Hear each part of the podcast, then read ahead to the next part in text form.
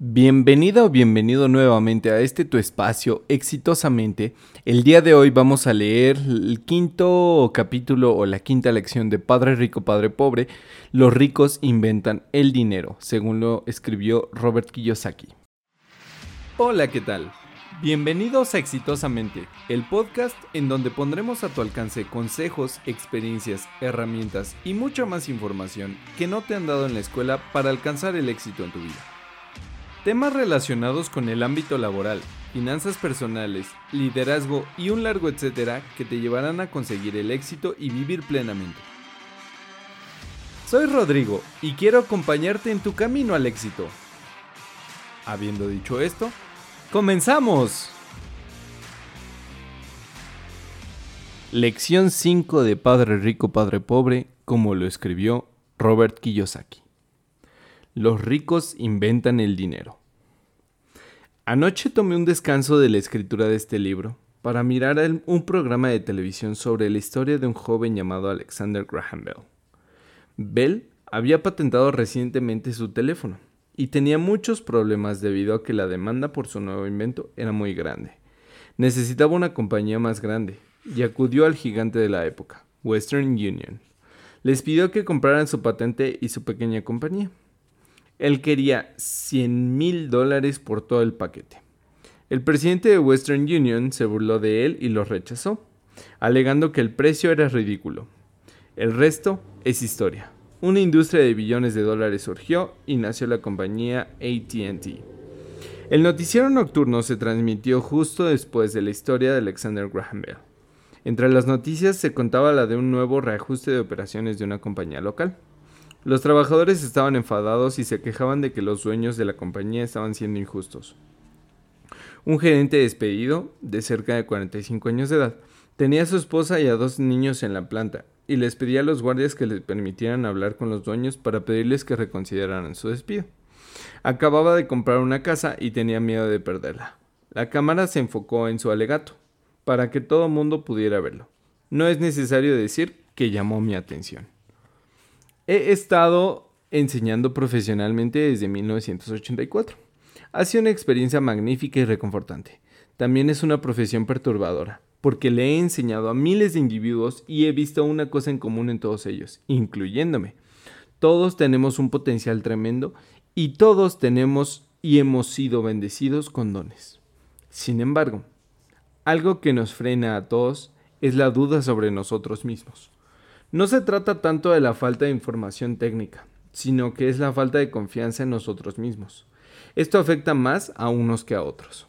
Una vez que abandonamos la escuela, la mayoría de nosotros sabe que lo que cuenta no son tanto los grados académicos o las buenas calificaciones. En el mundo real, ajeno al ámbito académico, se requiere algo más que solo buenas calificaciones. He escuchado que se requiere estómago o ser cara dura, cojones, audacia, bravura, astucia, osadía, tenacidad y brillantes. Ese factor, como quiera que se le llame, decide el futuro de uno mucho más que los grados académicos. En nuestro interior, cada uno de nosotros tiene un carácter valiente, brillante y osado. Pero también existe el reverso de ese carácter. Gente que podría ponerse de rodillas y suplicar de ser necesario. Después de pasar un año en Vietnam como piloto del cuerpo de Marines, llegué a conocer íntimamente ambas facetas de mi carácter. Ninguna es mejor que la otra. Sin embargo, como maestro he reconocido que el miedo excesivo y la duda sobre uno mismo constituyen el detractor más importante del genio personal. Me rompió el corazón ver a estudiantes que sabían las respuestas, pero que carecían del valor para actuar de acuerdo con la respuesta. A menudo en el mundo no es el más inteligente quien va adelante, sino el que se atreve. De acuerdo con mi experiencia personal, su genio financiero requiere tanto de conocimiento técnico como de coraje. Si el miedo es demasiado poderoso, el genio es reprimido. En mis clases le pedía encarecidamente a mis estudiantes que aprendieran a asumir riesgos, que fueran osados, que no impidieran que su genio convirtiera ese miedo en poder y brillantes. Funciona en algunos casos y solo aterra a otros. Me he dado cuenta que para la mayoría de las personas, cuando se trata del tema de dinero, prefieren jugar a lo seguro. He tenido que responder preguntas como ¿por qué correr riesgos? ¿Por qué debo molestarme en desarrollar mi coeficiente intelectual financiero? ¿Por qué debo educarme desde el punto de vista financiero? Y yo respondo, tan solo para tener más opciones. Hay grandes cambios por venir, así como he comenzado con la historia del joven inventor Alexander Graham Bell. En los próximos años existirían más personas como él. Habrá 100 personas como Bill Gates y cada año se crearán compañías enormemente exitosas como Microsoft en todo el mundo. Y también habrá muchas más bancarrotas, despidos y reducción de operaciones. Entonces, ¿por qué molestarse en desarrollar su coeficiente intelectual financiero? Nadie puede responder esa pregunta, excepto usted. Sin embargo, puedo decirle por qué lo hice yo mismo. Lo hice porque esta es la época más emocionante para vivir. Yo prefiero darle la bienvenida a los cambios que temerles. Prefiero estar emocionado acerca de ganar millones que preocupado acerca de obtener un aumento. Este periodo en que nos encontramos ahora es una era muy emocionante, sin precedentes en la historia de nuestro mundo. Dentro de varias generaciones, la gente recordará este periodo y señalarán cuán emocionante debió haber sido. Era la muerte de lo viejo y el nacimiento de lo nuevo. Era una época llena de agitación y emocionante. Entonces, ¿por qué molestarse en desarrollar su coeficiente intelectual financiero? Porque si lo hace, usted puede prosperar enormemente y si no lo hace, este periodo será, será aterrador. Será una época para observar a algunas personas que avanzan atrevidamente, mientras otros se aferran a decadentes vueltas de la vida. La tierra era riqueza hace 300 años, de manera que la persona que era dueña de la tierra era dueña de la riqueza. Entonces se desarrollaron las fábricas y la producción y Estados Unidos se convirtió en el país dominante. Los industriales poseían la riqueza. Hoy en día es la información. Y la persona que tiene la información más oportuna posee la riqueza. El problema es que la información viaja por todo el mundo a la velocidad de la luz. La nueva riqueza no puede ser contenida por las fronteras o los límites, o de la forma en que era contenida la tierra y las fábricas. Los cambios se realizan más rápida y espectacularmente. Habrá un dramático incremento en el número de los nuevos multimillonarios. También se incrementará el número de los que se quedaron atrás. Hoy en día encuentro a muchas personas que tienen dificultades, que a menudo trabajan muy duro, simplemente debido a que se aferran a las viejas ideas. Ellos quieren que las cosas sigan siendo de la manera como eran antes, se resisten al cambio. Conozco personas que están perdiendo sus empleos o sus casas y culpan a la tecnología o a la economía o a sus jefes. Es triste que no se den cuenta de que ellos pueden ser el problema. Las viejas ideas son su pasivo más grande. Son un pasivo simplemente porque no se dan cuenta de que esta idea o manera de hacer algo era un activo ayer. El ayer se ha marchado. Una tarde estaba enseñando la inversión con, ayuda de un juego de mesa que inventé llamado Cashflow, una herramienta didáctica. Un amigo había llevado a alguien para que asistiera a clase. La amiga de mi amigo se había divorciado recientemente. Había perdido mucho dinero con los arreglos del divorcio y estaba buscando algunas respuestas. Su amigo pensó que la clase podía ayudarle. El juego fue diseñado para ayudar a que la gente aprenda la manera en que funciona el dinero. Al practicar el juego, aprende sobre la interacción en la declaración de ingresos y la hoja de balance. Aprenden cómo el efectivo fluye entre ambas y cómo el camino a la riqueza consiste en esforzarse por incrementar su flujo de efectivo mensual de la columna de activos hasta el punto en que excede sus gastos mensuales. Una vez que ha logrado esto, usted es capaz de salir de la carrera de la rata y entrar a la pista rápida. Como dije antes, algunas personas odian el juego, otras lo aman y otras no lo comprenden. Esta mujer perdió una valiosa oportunidad de aprender algo. En la ronda inicial sacó una carta denominada Dudada, con un yate en ella. Al principio estaba feliz. Oh, he obtenido un yate. Entonces, cuando su amigo trató de explicarle la manera en que los números funcionaban en su declaración de ingresos y su hoja de balance, se sintió frustrada porque nunca le habían gustado las matemáticas. El resto de los jugadores esperaron mientras su amigo continuaba explicándole la relación entre la declaración de ingreso, la hoja de balance y el flujo de efectivo mensual. Repentinamente, cuando se dio cuenta cómo funcionaban los números, se dio cuenta que el yate ya la estaba comiendo viva.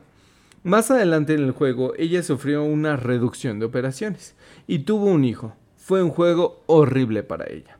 Después de la clase, su amigo se acercó y me dijo que ella estaba enojada.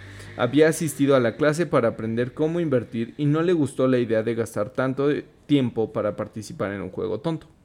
Su amiga intentó decirle que debía ver en su interior para averiguar si el juego reflejaba su personalidad de alguna manera.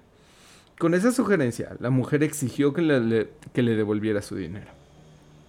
Dijo que la idea misma de que un juego podía reflejar su personalidad era ridículo. Le devolvimos de inmediato su dinero y se marchó. Desde 1984 he ganado millones simplemente al hacer lo que el sistema escolar no hace. En la escuela, la mayoría de los maestros disertan. Yo aborrecía las disertaciones cuando era estudiante. Pronto me aburría y mi mente divagaba. En 1984 comencé a enseñar con ayuda de juegos y simulaciones. Siempre alentaba a los estudiantes adultos a que consideraran si los juegos reflejaban lo que ellos sabían y lo que necesitaban aprender. Más importante aún, un juego influye en el comportamiento de uno. Es un sistema de retroalimentación instantánea. En vez de que el maestro le dé una lección, el juego lo retroalimenta con una lección personalizada, hecha a su medida. El amigo de la mujer que se marchó llamó más tarde para decirme qué había pasado. Me dijo que su amiga estaba bien y se había calmado. En el periodo de enfriamiento ella pudo ver una ligera relación entre el juego y su vida. Aunque ella y su esposo no poseían un yate, habían poseído todo lo demás que uno puede imaginar. Ella estaba enojada después del divorcio porque él se había marchado con una mujer más joven y porque después de 20 años de matrimonio habían acumulado muy pocos activos. No había prácticamente nada que dividir.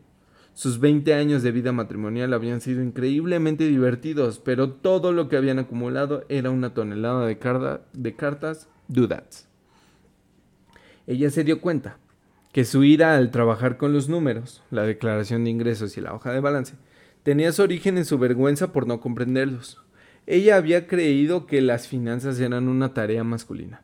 Ella se encargaba de atender la casa y de cuidar de sus invitados, y él manejaba las finanzas. Ella tenía ahora la certeza de que en los últimos cinco años de su matrimonio, él había escondido dinero. Estaba molesta consigo misma por no haber estado al tanto de dónde iba el dinero, así como de no saber acerca de la otra mujer. Al igual que en un juego de mesa, el mundo nos proporciona simplemente retroalimentación instantánea.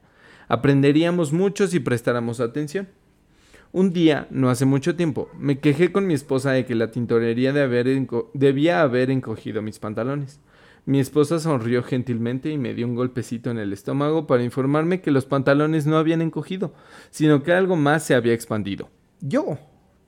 El juego de Cash Flow fue diseñado para proporcionar retroalimentación personal a cada jugador.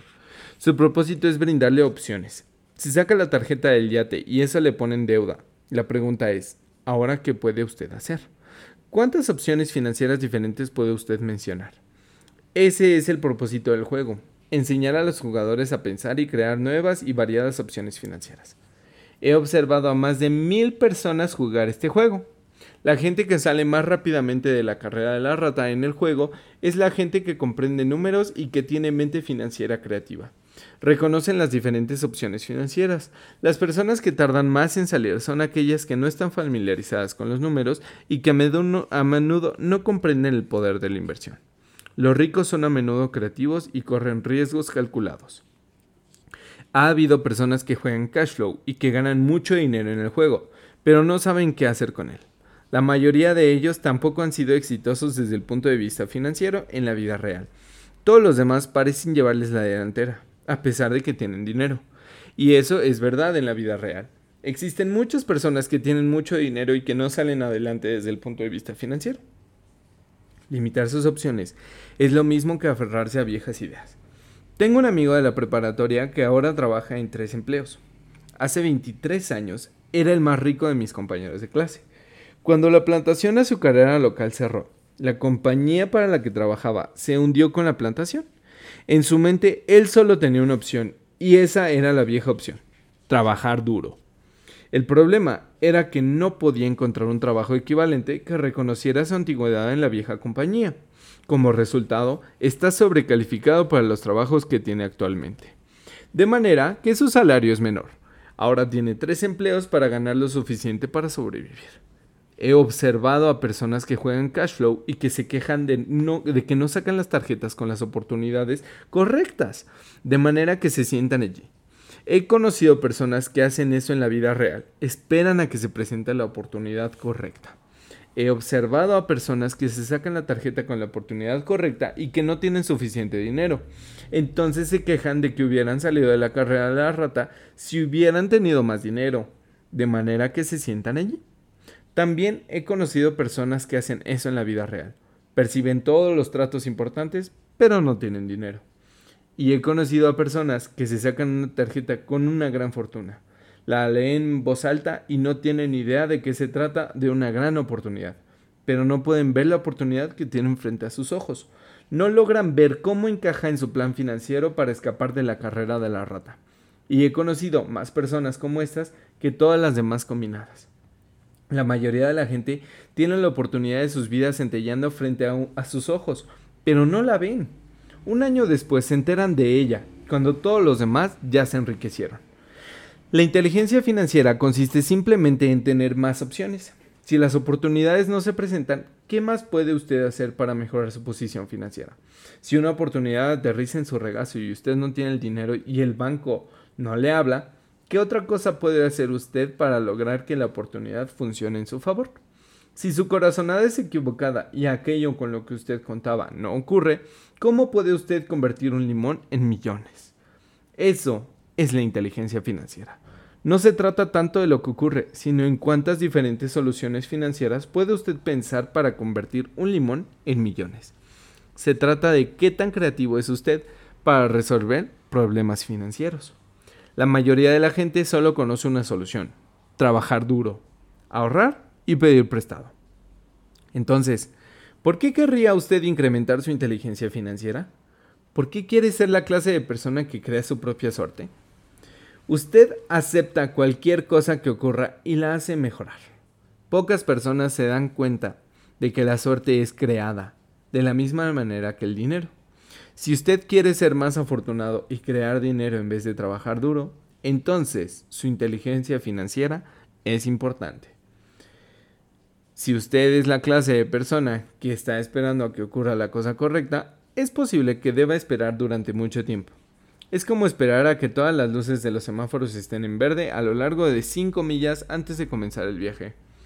Cuando éramos niños, mi padre rico nos decía constantemente a Mike y a mí que el dinero no es real, mi padre rico ocasionalmente nos recordaba qué tan cerca llegamos a estar del secreto del dinero ese primer día en que nos reunimos y comenzamos a hacer dinero con moldes de yeso. Los pobres y la clase media trabajan por dinero, nos decía. Los ricos hacen dinero. Mientras más real crees que sea el dinero, más duro trabajas para ganarlo. Si puedes comprender la idea de que el dinero no es real, te enriquecerás más rápidamente. ¿Qué es era la pregunta que le formulábamos Mike y yo con frecuencia. ¿Qué es el dinero si no es real?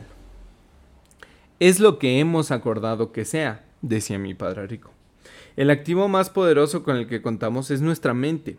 Si es adiestrada correctamente, puede crear una enorme riqueza en lo que parece ser un instante. Una riqueza que superaría los sueños de reyes y reinas de hace 300 años. Una mente no adiestrada también puede crear pobreza extrema, que dure toda la vida al enseñarles a sus familiares.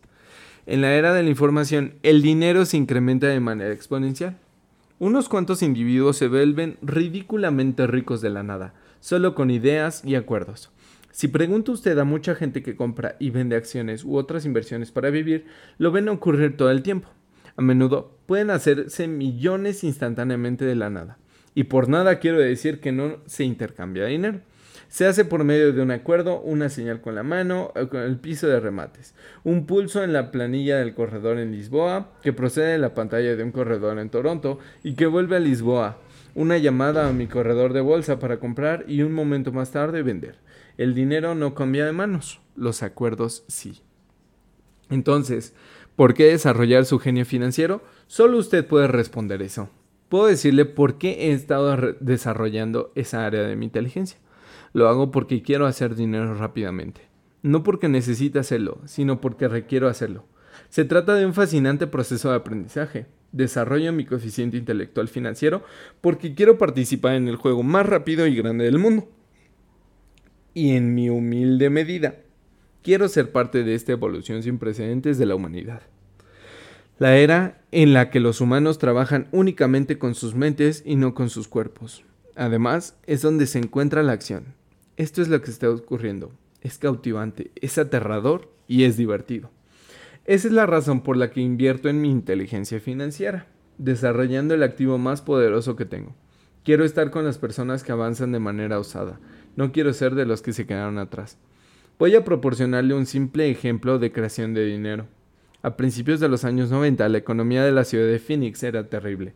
Yo estaba observando el programa de televisión Good Morning America cuando apareció un planificador financiero y comenzó a pronosticar catástrofes y desastres. Su consejo era ahorre dinero, ahorre 100 dólares cada mes, dijo, y en 40 años usted será multimillonario. Bien, ahorrar dinero cada mes es una idea sólida. Es una opción, la opción que la mayor parte de las personas sigue. El problema es este, ciega a la persona sobre lo que realmente está ocurriendo. Esas personas desaprovechan grandes oportunidades para lograr un crecimiento más significativo de su dinero. El mundo les pasa por encima. Como dije antes, la economía era terrible en aquella época. Para los inversionistas tal es la condición perfecta del mercado. Una parte de mi dinero estaba en el mercado de valores y en edificios de apartamentos. Yo necesitaba dinero, Dado que todo el mundo estaba deshaciéndose de sus cosas, yo estaba comprando. Yo no estaba ahorrando dinero, estaba invirtiendo. Mi esposa y yo teníamos más de un millón de dólares en efectivo trabajando en un mercado que estaba subiendo rápidamente. Era la mejor oportunidad para invertir. La economía era terrible, yo simplemente no podía dejar pasar estos pequeños trastos. Las casas que antes valían 100 mil dólares ahora se vendían por 75 mil. Sin embargo, en vez de buscar en la oficina de bienes raíces local, comencé a buscar en las oficinas del abogado especializado en bancarrotas o en los estrados del juzgado. En esos sitios, una casa de 75 mil dólares en ocasiones podía ser adquirida por 20 mil dólares o menos. Por 2 mil dólares que me prestó un amigo a 90 días a cambio de 200 dólares, le di a un abogado un cheque de caja como pago inicial. Mientras la adquisición de la casa se tramitaba, Puse un anuncio en el periódico anunciando una casa que valía 75 mil dólares por tan solo 60 mil dólares sin pago inicial. El teléfono repiqueteó constantemente. Los compradores potenciales fueron investigados y una vez que la propiedad era legalmente mía, les permití ver la casa. Se desató la vorágine. La casa se vendió en pocos minutos. Yo pedí 2.500 dólares como honorarios para tramitación que me fueron entregados alegremente y la compañía de avales se hizo cargo a partir de ese punto. Pagué los dos mil dólares a mi amigo, además de 200 dólares adicionales. Él estaba feliz, el comprador de la casa estaba feliz, el abogado estaba feliz y yo estaba feliz. Había vendido por 60 mil dólares una casa que me costó 20 mil dólares. Los restantes 40 mil dólares fueron creados con dinero de mi columna de activos bajo la forma de un pagaré firmado por el comprador. El tiempo total de trabajo, 5 horas. De manera que ahora que usted está educado financieramente y entiende los números, voy a mostrarle por qué este es un ejemplo de dinero que ha sido inventado. 40 mil dólares creados en la columna de activos, dinero inventado y no grabado. Al 10% de interés, usted genera 4 mil dólares anuales en flujo de efectivo. A pesar de este mercado deprimido, mi esposa y yo fuimos capaces de hacer seis de esas transacciones sencillas en nuestro tiempo libre. Mientras la mayor parte de nuestro dinero estaba en propiedades grandes y el mercado de valores, fuimos capaces de crear más de 190 mil dólares en activos, pagares al 10% de interés, en esas seis transacciones de compra, creación y venta. Esto equivale a un ingreso aproximado de 19 mil dólares anuales la mayor parte del cual fue protegido por medio de nuestra corporación privada. Buena parte de los 19 mil dólares anuales se utilizan para pagar los autos de la compañía, gasolinas, viajes seguros, cenas con los clientes y otras cosas. Para el momento en el que el gobierno tiene oportunidad de grabar ese ingreso, ha sido gastado en gastos deducibles previos al pago de impuestos. Este fue un ejemplo sencillo de la manera en que el dinero es inventado, creado y protegido utilizando la inteligencia financiera. Pregúntese a sí mismo cuánto tardaría en ahorrar 190 mil dólares. ¿Le paga el banco el 10% de interés sobre su dinero? Si la letra vale por 30 años, yo espero que nunca me paguen los 190 mil dólares. Yo tendré que pagar un impuesto si me pagan el principal y además 19 mil dólares pagados a lo largo de los próximos 30 años es poco más de 500 mil dólares de ingreso. Algunas personas me han preguntado qué ocurre si la persona no paga. Eso pasa y son buenas noticias. El mercado de bienes raíces de Phoenix entre 1994 y 1997 fue uno de los más activos del país. Esa casa de 60 mil dólares será retomada y revendida por 70 mil dólares y otros 2.500 dólares serán cobrados como, honorarios por el procesamiento del préstamo. Será una transacción sin pago inicial en la mente del nuevo comprador y el proceso vuelve a comenzar. Si usted es listo, se habrá dado cuenta de que la primera vez que vendí la casa volví a pagar los 2 mil dólares.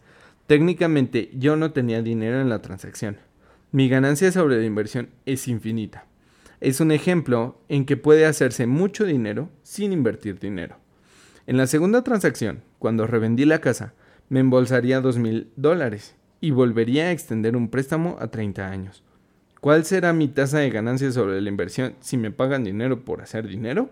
No lo sé, pero estoy seguro que es más que ahorrar 100 dólares al mes, que de hecho debe comenzar como 150 dólares porque corresponde a un ingreso después de pagar impuestos por 40 años al 5%. Y nuevamente, tiene usted que pagar impuestos al 5%. Eso no es muy inteligente. Es posible que sea seguro, pero no es muy astuto. Hoy en día, en 1997, mientras escribo este libro, las condiciones del mercado son exactamente las opuestas a las de hace 5 años. El mercado de bienes raíces de Phoenix es la envidia de Estados Unidos. Esas casas que vendimos por 60 mil dólares valen ahora 110 mil dólares. Todavía hay oportunidades de compra por bancarrotas disponibles, pero costaría un activo valioso, mi tiempo. Ir a buscarlas. Son raras. Sin embargo, actualmente hay miles de compradores en procura de estos tratos y solo unos cuantos disponibles que tienen sentido desde el punto de vista financiero. El mercado ha cambiado. Es tiempo de seguir adelante y buscar otras oportunidades para colocar en la columna de activos. Usted no puede hacer eso aquí. Es contra la ley. Está usted mintiendo. He escuchado esos comentarios mucho más a menudo que ¿puede usted mostrarme cómo hace eso? La aritmética es sencilla. Usted no necesita el álgebra o el cálculo. Yo no tuve que escribir mucho porque la compañía de avales manejó la transacción legal y el cobro de los pagos. No tengo techos que arreglar ni cañerías que destapar, porque los dueños se encargan de eso. Es su casa. Ocasionalmente alguien no paga. Y eso es maravilloso porque hay penalizaciones por moratoria o se mudan y la propiedad es vendida nuevamente. El sistema judicial se encarga de eso. Y eso puede no funcionar en su área. Las condiciones del mercado pueden ser diferentes. Pero el ejemplo ilustra cómo un simple proceso financiero puede crear cientos de miles de dólares con poco dinero y poco riesgo. Es un ejemplo de dinero que solo se encuentra en el acuerdo. Cualquiera que tenga una educación de preparatoria puede hacerlo. Sin embargo, la mayoría de la gente no lo haría.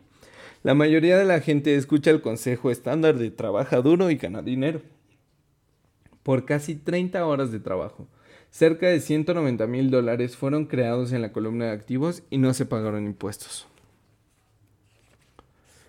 ¿Qué suena más difícil para usted? ¿Trabajar duro, pagar 50% de impuestos, ahorrar lo que quede sus ahorros obtienen 5% sobre lo que también debe pagar impuestos o dedicar tiempo para desarrollar su inteligencia financiera y dominar el poder de su cerebro y la columna de activos. Agregue lo anterior cuánto tiempo le tomaría, siendo el tiempo de sus activos más importantes, ahorrar 190 mil dólares si prefiere la primera opción. Ahora, ¿Puede usted comprender por qué sacudo silenciosamente la cabeza cuando escucho a los padres decir, a mi hijo le va bien en la escuela y está recibiendo una buena educación? Es posible que sea buena, pero ¿será adecuada? Sé que la estrategia de inversión anterior es pequeña.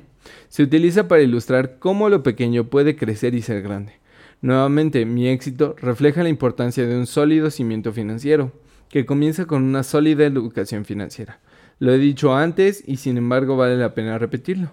La inteligencia financiera se compone de las siguientes cuatro habilidades técnicas principales. Educación financiera o la capacidad de leer números. Estrategias de inversión, que es la ciencia del dinero que crea dinero. El mercado, oferta y demanda. Alexander Graham Bell le dio al mercado lo que el mercado quería. También lo hizo Bill Gates una casa de 75 mil dólares ofrecida por 60 mil dólares que costó 20 mil dólares también fue el resultado de aprovechar una oportunidad creada por el mercado. Alguien estaba comprando y alguien estaba vendiendo. La ley. Conocer reglas y regulaciones de contabilidad corporativas a nivel estatal y nacional. Recomiendo jugar de acuerdo con las reglas. Es esta base elemental o la combinación de estas habilidades lo que se necesita para ser exitoso en la búsqueda de la riqueza, ya sea por la compra de pequeñas casas, medianos departamentos, compañías, acciones, obligaciones, fondos mutualistas, metales preciosos, tarjetas de béisbol o cosas parecidas. Hacia 1996, el mercado de bienes raíces se había recuperado y todos estaban ingresando a él. El mercado de valores estaba expandiéndose y todos estaban ingresando en él. La economía de Estados Unidos estaba volviendo a ponerse en pie. Yo comencé a vender en 1996 y a viajar a Perú, Noruega, Malasia y Filipinas. Las inversiones habían cambiado. Estábamos fuera del mercado de bienes raíces, al menos en lo que se refiere a comprar. Ahora solo observaba los valores crecer en la columna de activos y probablemente comenzaría a vender a finales de año dependía de algunas reformas legales que podían ser aprobadas por el Congreso. Sospecho que alguno de esos seis pequeños tratos inmobiliarios comenzarán a venderse y que el pagaré por 40 mil dólares será convertido en efectivo. Necesito llamar a mi contador para estar preparado para recibir efectivo y buscar la manera de protegerlo. El argumento que me gustaría dejar claro es que las inversiones vienen y van. El mercado sube y baja, las economías mejoran y caen.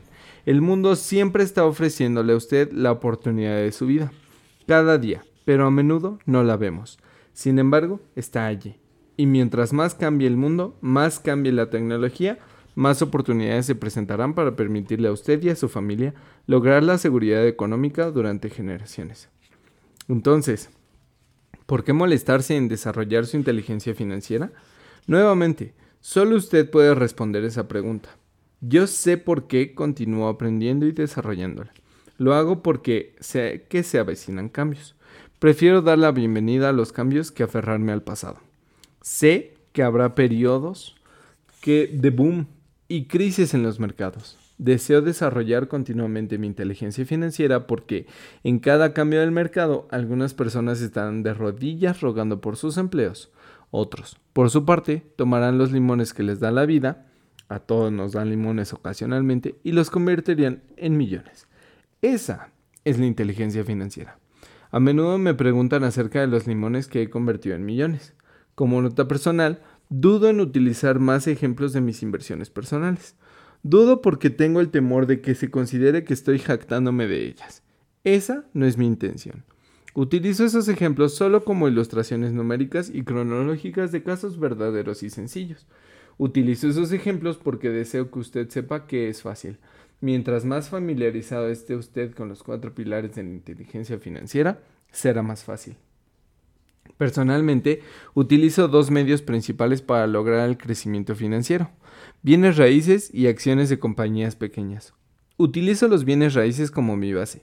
Día y noche mis propiedades proporcionan flujo de efectivo y su valor crece en rachas ocasionales.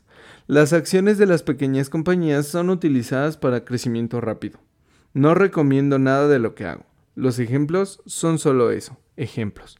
Si la oportunidad es demasiado compleja y no comprendo la inversión, no la realizo. Todo lo que se necesita para que las cosas marchen bien desde el punto de vista financiero son matemáticas sencillas y sentido común. Existen cinco razones para utilizar los ejemplos. 1. Para inspirar a que la gente aprenda más. 2. Para permitir que la gente sepa que es fácil si la base es sólida. 3. Para demostrar que cualquiera puede lograr una gran riqueza. 4. Para demostrar que hay un millón de formas de lograr sus metas. 5. Para demostrar que no se trata de ciencia espacial. En 1989 yo solía salir a correr en un vecindario encantador en Portland, Oregon. Era un suburbio que tenía casas que parecían hechas de pan de jengibre. Eran pequeñas y lindas. Casi podía esperar que Caperucita Roja apareciera brincando por la acera camino a la casa de su abuelita. Había anuncios de se vende por todas partes. El mercado de la madera era terrible, el mercado de valores había tenido una crisis recientemente y la economía estaba deprimida. En una calle vi un anuncio de se vende, que había estado allí más tiempo. Se veía viejo, al pasar corriendo un día me encontré con el dueño que parecía perturbado. ¿Cuánto está usted pidiendo por su casa? le pregunté. El propietario se dio la vuelta y mostró una sonrisa lastimera. Hágame una oferta, me dijo. La he tenido en venta por cerca de un año. Ya nadie viene a verla. Yo la miraré, le dije, y compré la casa media hora después por veinte mil dólares menos que el precio que pedía. Era un lindo hogar de dos recámaras con bellos remates en las ventanas. Era de color azul claro con detalles en gris y había sido construido en 1930. Al interior había una hermosa chimenea de roca, así como dos pequeñas recámaras. Era una casa perfecta para rentar. Le di al dueño un pago inicial de cinco mil dólares por una casa de 45 mil dólares que en realidad valía 65 mil dólares. Solo que nadie quería comprarla. El propietario se, se mudó en una semana, feliz de quedar libre, y mi primer inquilino se mudó a la casa. Se trataba de un profesor universitario local. Después de que la hipoteca, los gastos y los honorarios por administración fueron pagados, yo me embolsaba menos de 40 dólares al final de cada mes. Nada emocionante. Un año después, el mercado inmobiliario de Oregon, que había estado deprimido, comenzó a activarse. Los inversionistas de California, dotados con dinero proveniente de su propio mercado inmobiliario que aún estaba en boom, se mudaban hacia el norte y estaban comprando en Oregon y en el estado de Washington. Vendí la pequeña casa por 95 mil dólares a una pareja joven de California que consideró que era una ganga. Mis ganancias de capital de aproximadamente 40 mil dólares fueron ubicadas en un intercambio con impuestos diferidos como siendo, conocido como 1031, y yo comencé a buscar un lugar en donde colocar mi dinero. En cerca de un mes encontré un edificio de 12 apartamentos justo junto a la planta de Intel en Beaverton, Oregon. Los propietarios vivían en Alemania y no tenían idea del valor del lugar, y nuevamente solo deseaban deshacerse de él. Les ofrecí 275 mil dólares por un edificio que valía 450 mil dólares. Ellos aceptaron 300 mil dólares. Lo compré y lo conservé durante dos años. Utilizando el mismo proceso de intercambio 1031, vendí mi edificio por 495 mil dólares y compré un edificio de 30 apartamentos en Phoenix, Arizona. Para entonces nos habíamos mudado de Phoenix para escapar de la lluvia y necesitaba vender de cualquier forma. Como el anterior mercado de Oregon, el mercado inmobiliario en Phoenix estaba deprimido. El precio del edificio de 30 apartamentos en Phoenix fue de 875 mil dólares, con un pago inicial de 225 mil dólares. El flujo de efectivo de las 30 unidades era ligeramente superior a 5 mil dólares mensuales. El mercado de Arizona comenzó a subir y en 1996 un inversionista de Colorado nos ofreció 1.2 millones de dólares por la propiedad. Mi esposa y yo consideramos la idea de vender, pero decidimos esperar para ver si las leyes relacionadas con ganancias de capital eran reformadas por el Congreso. Si las modificaban, sospechábamos que la propiedad subiría de 15 a 20%. Además, los 5 mil dólares mensuales proporcionaban un buen flujo de efectivo. Lo importante de este ejemplo es cómo una pequeña cantidad puede convertirse en una gran cantidad. Nuevamente, depende de comprender declaraciones financieras, estrategias de inversión y comprender el mercado y las leyes. Si las personas no están capacitadas en estos temas, entonces obviamente deben seguir el dogma estándar, que es jugar a lo seguro, diversificar y solo realizar en inversiones seguras. El problema con las inversiones seguras es que a menudo han sido limpiadas, es decir, las han hecho tan seguras que la ganancia es mejor. Es menor. La mayoría de las casas de corretaje no realizan transacciones especulativas para protegerse a sí mismas y a sus clientes, y esa es una política sabia. Los negocios que son verdaderamente atractivos no son ofrecidos a los novatos. A menudo los mejores negocios que hacen que los ricos se hagan todavía más ricos están reservados para quienes comprenden el juego. Desde el punto de vista técnico, es ilegal ofrecer esta clase de tratos especulativos a quienes no se consideran sofisticados, pero desde luego llega a ocurrir. Mientras más sofisticado me consideran, más oportunidades se me presentan. Otro motivo para desarrollar su inteligencia financiera a lo largo de su vida es simplemente que se le presentan más oportunidades. Y mientras mayor sea su inteligencia financiera, más fácil le será saber si el negocio es bueno. En su inteligencia le, le permitirá distinguir un mal negocio o hacer que un mal negocio sea bueno. Mientras más aprendo, y hay mucho que aprender, más dinero puedo hacer simplemente porque obtengo experiencia y sabiduría conforme pasan los años. Tengo amigos que están jugando a lo seguro, trabajando duro en su profesión y que no logran obtener sabiduría financiera que tarda tiempo en desarrollarse. Mi filosofía en general es plantar las semillas en mi columna de activos. Esa es mi fórmula. Comienzo en pequeño y planto las semillas. Algunas crecen, otras no. Al interior de nuestra corporación de bienes raíces tenemos propiedades que valen varios millones de dólares. Es nuestro propio fideicomiso de inversión en bienes raíces, RATE, por sus siglas en inglés. Lo importante es que la mayoría de estos millones comenzaron como inversiones pequeñas, de 5 mil dólares o 10 mil dólares. Todos esos pagos iniciales tuvieron la fortuna de ser realizados en un, mercado, en un mercado que subía rápidamente, de crecer libres de impuestos y de servir de base para comprar y vender varias veces a lo largo de cierto número de años. También poseemos nuestro portafolio de inversiones en acciones, al seno de una corporación que mi esposa y yo llamamos nuestro fondo mutualista personal. Tenemos amigos que hacen negocios específicamente con inversionistas como nosotros, que tienen dinero extra cada mes para invertir. Adquirimos compañías privadas especulativas de alto riesgo que están a punto de cotizar en el mercado de valores de Estados Unidos y Canadá. Un ejemplo de cómo pueden lograrse ganancias rápidas son las 100.000 acciones adquiridas por 25 centavos cada una, antes de que la compañía comience a cotizar en la bolsa. Seis meses después, la compañía cotiza en bolsa y esas acciones valen 2 dólares cada una. Si la compañía es bien manejada, el precio sigue subiendo y las acciones pueden valer 20 dólares o más cada una. Hemos tenido años en que nuestros 25 mil dólares se han convertido en un millón en menos de un año. Lo anterior no es apostar si usted sabe lo que está haciendo. Es apostar si solo está colocando el dinero en el negocio y luego reza. La idea es utilizar su conocimiento técnico, sabiduría y amor por el juego para mejorar las probabilidades y reducir el riesgo. Desde luego, siempre hay riesgo.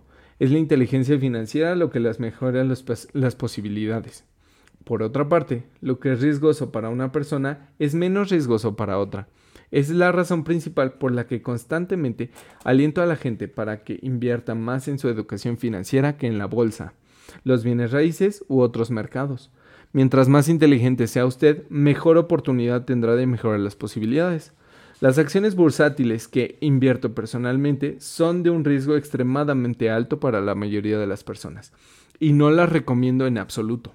He estado jugando este juego desde 1979 y he pagado más de lo que me correspondía en pérdidas. Pero, si usted vuelve a leer por qué las inversiones de este tipo son altamente riesgosas para la mayoría de las personas estará en posibilidades de establecer su vida de manera diferente. De manera que la capacidad de tomar 25 mil dólares y convertirlos en un millón de dólares en un año será de bajo riesgo para usted. Como señalé anteriormente, nada de lo que he escrito es una recomendación. Solo lo utilizo como ejemplo de lo que es simple y posible. Lo que hago es insignificante en el esquema de las cosas. Y sin embargo, para un individuo promedio un ingreso personal de más de 100 mil dólares al año es aceptable y no es difícil de lograr. Dependiendo del mercado y de qué tan astuto sea usted, puede hacerse entre 5 y 10 años. Si usted mantiene sus gastos en un nivel modesto, un ingreso adicional de 100 mil dólares es agradable, sin importar si usted trabaja. Usted puede trabajar si lo desea y tomarse un descanso si lo prefiere, y utilizar el sistema de impuestos del gobierno en su favor en vez de en su contra. Mi base personal son, los son los bienes raíces. Me encanta el sector inmobiliario porque es estable y se mueve lentamente. Mantengo esa base sólida. El flujo de efectivo es realmente estable y si es manejado adecuadamente, tiene una buena oportunidad de incrementar su valor. La belleza de contar con una base sólida de bienes raíces es que me permite correr más riesgos con las acciones bursátiles, más especulativas que adquiero. Obtengo grandes utilidades en el mercado de valores. Pago mis impuestos sobre ganancias de capital con lo que gano y luego reinvierto lo que queda en el mercado de bienes raíces, nuevamente para fortalecer más mi base de activos. Una última palabra sobre bienes raíces. He viajado por todo el mundo y he enseñado a invertir. En cada ciudad escucho a la gente decir que no es posible comprar bienes raíces baratos. Eso no es lo que indica mi experiencia. Incluso en Nueva York o Tokio o en las afueras de la ciudad, Existen gangas que la mayoría de la gente no ve. En Singapur, donde actualmente los precios de los bienes raíces son altos, todavía existen gangas que pueden ser localizadas a distancias cortas. De manera que cuando escucho a alguien decir, usted no puede hacer esto aquí, les recuerdo que posiblemente la afirmación verdadera sea, no sé cómo hacer eso aquí, aún. Las grandes oportunidades no se ven con los ojos, se ven con la mente. La mayoría de la gente nunca se enriquece simplemente porque no ha sido capacitada desde el punto de vista financiero para reconocer las oportunidades que tienen frente a ellos. A menudo me preguntan, ¿cómo empiezo? En el último capítulo ofrezco 10 pasos que he seguido en mi camino hacia la libertad financiera, pero siempre recuerde divertirse. Esto es solo un juego. En ocasiones usted gana y en ocasiones usted aprende, pero diviértase. La mayoría de la gente nunca gana porque tienen más miedo de perder. Esa es la razón por la que considero que la escuela es tan tonta. En la escuela aprendemos que los errores son malos y nos castigan cuando los cometemos. Sin embargo, si considera usted la manera en que los humanos hemos sido diseñados para aprender, se dará cuenta que aprendemos al cometer errores. Al aprender a caminar nos caemos. Si nunca nos cayéramos, no aprenderíamos a caminar. Lo mismo ocurre cuando aprendemos a andar en bicicleta. Yo todavía conservo cicatrices en mis rodillas, pero puedo andar en bicicleta sin pensarlo. Esto también es aceptable en lo que se refiere a volverse rico. Desafortunadamente, la mayoría de la gente no es rica porque está aterrada de perder. Los ganadores no tienen miedo de perder, pero los perdedores sí. El fracaso es parte del proceso del éxito. La gente que evita el fracaso también evita el éxito. Yo veo el dinero de la misma forma que veo mi juego de tenis. Juego mucho, cometo errores, Corrijo, cometo más errores. Corrijo y mejoro mi juego. Si pierdo el juego, extiendo la mano sobre la red, estrecho la mano de mi oponente y le digo, nos vemos el próximo sábado. Existen dos clases de inversionistas. La primera clase y la más común son las personas que adquieren una inversión empacada. Ellos llaman a un vendedor como una compañía de bienes raíces o un corredor de bolsa o un planificador financiero y compran algo. Puede ser un fondo mutualista, un fideicomiso de inversión en bienes raíces, eh, aquí en México se llaman fibras, acciones u obligaciones de una compañía. Es una manera limpia y sencilla de invertir. Un ejemplo sería el comprador que va a una tienda de computadoras y compra una computadora que ve en la repisa. El segundo lo conforman los inversionistas que crean inversiones. Este tipo de inversionista generalmente crea el negocio, de manera muy parecida a la gente que compra los componentes de una computadora y la arma. Es como hacer algo a la medida. Yo no sé nada sobre armar los componentes de una computadora. Sin embargo, sé cómo armar las piezas de una oportunidad. O conozco gente que sabe cómo hacerlo. Es este segundo tipo de inversionistas el que más probablemente se acerca al inversionista profesional. En ocasiones toma años reunir las piezas, y en ocasiones nunca logran reunirse. Mi padre rico me alentó a convertirme en este segundo tipo de inversionista. Es importante aprender cómo colocar las piezas, porque es allí donde se encuentran las enormes ganancias y en ocasiones también las enormes pérdidas si la corriente va en contra. Si desean convertirse en el segundo tipo de inversionista, necesita desarrollar tres habilidades principales.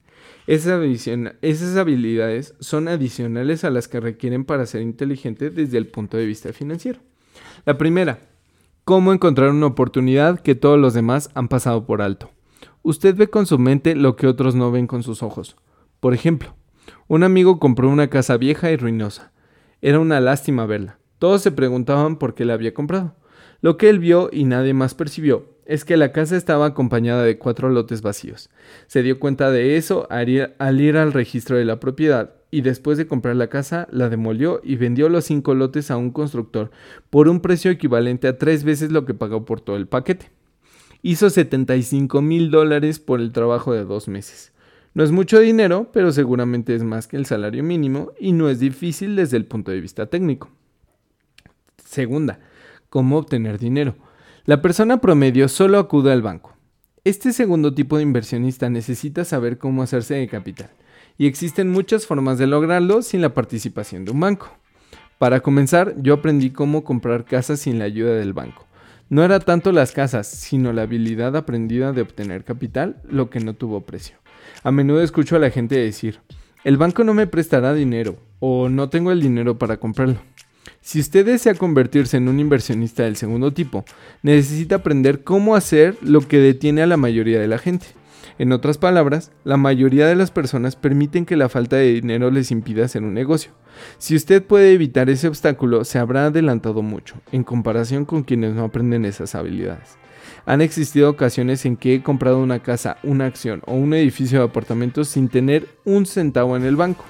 Una vez compré un edificio de apartamentos por 1.2 millones de dólares. Hice lo que se llama amarrar un contrato por escrito entre comprador y vendedor. Luego, reuní el depósito de 100 mil dólares, que me dio 90 días para conseguir el resto del dinero. ¿Por qué lo hice? Simplemente porque yo sabía que el edificio valía 2 millones de dólares. Nunca reuní el dinero. En vez de ello, la persona que me prestó los 100 mil dólares me dio 50 mil dólares por encontrar el negocio y tomó mi posición y yo dejé el trato. En total, trabajé tres días. Nuevamente, se trata más de lo que usted sabe, de lo que usted compra. Invertir no es comprar, es saber. Y la tercera, cómo organizar a personas inteligentes. Las personas inteligentes son aquellas que trabajan con o contratan a una persona que es más inteligente que ellas. Cuando usted necesita consejo, asegúrese de escoger sabiamente a su consejero. Hay muchos que aprender, pero las recompensas pueden ser astronómicas.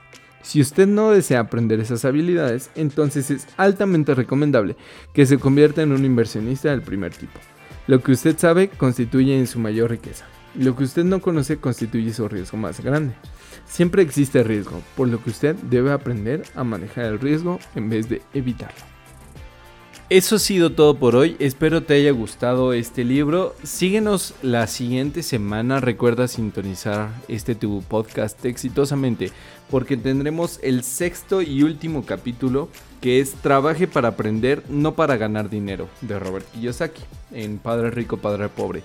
Y si tienes alguna consulta, algo de lo que te gustaría hablar, algo de lo que te gustaría escuchar, escríbeme sin ningún problema a eh, Rodrigo arroba exitosamente.org o a cualquiera de las redes sociales. Estoy como exitosamente podcast, ¿vale? Cuídate mucho, que tengas un excelente fin de semana y hasta la próxima.